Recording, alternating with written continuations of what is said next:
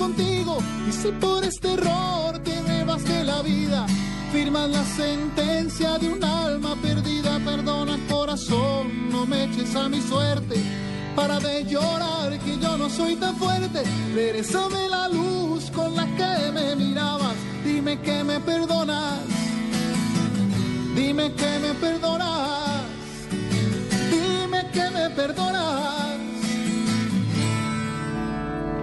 No, vieran aquí lo que está pasando. Las niñas en producción. Santiago, ¿en, en algún momento usted dijo, me mamé? Sí. No, Sí. no sigo con esta vaina, me mamé, ya no le jalo más, yo no quiero saber más de esta vaina.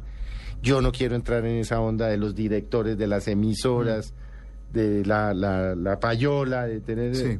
¿En qué momento? Me pasó entre el La segundo- payola, les explico a los, a los amigos de Mesa Blue, es un término muy común de algunos periodistas, por fortuna no todos, que exigen plata o para promocionar al futbolista o el cantante o el torero. Y eso se da mucho en nuestro medio, hay que decirlo desafortunadamente.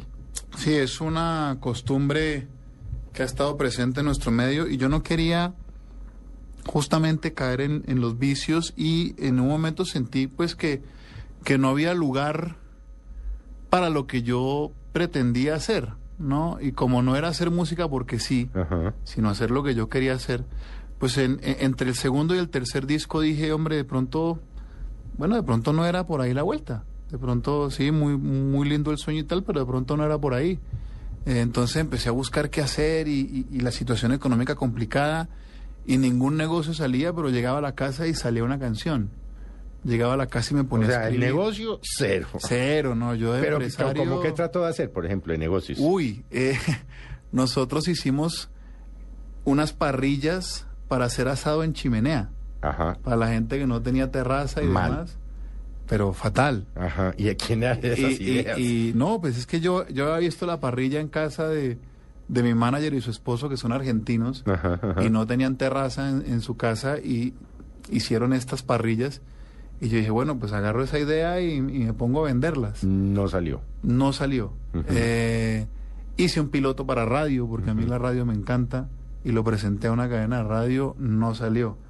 Con un personaje productor de televisión hicimos varias ideas de programas de televisión, No salió. nada salía.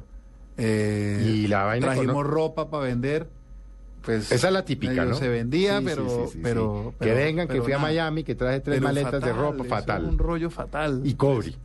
Y cobre. Sí, sí, no, Santi, no, no, mire, yo me llevo este suéter, y, pero no Espantoso. sé. Sí, eso no. Espantoso.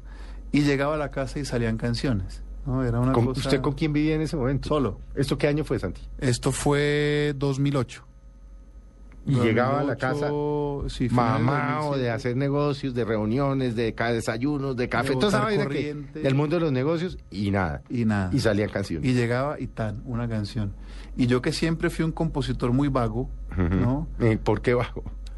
Ah, porque, no, se sentaba a hacer la, tarea. Sí, no me sentaba a hacer la tarea. Sí, si uno no hace la tarea, lo rajan. Sí. Eh, de hecho, los, los dos primeros discos casi que los escribí las 10 canciones y raspando de cada disco, ¿no?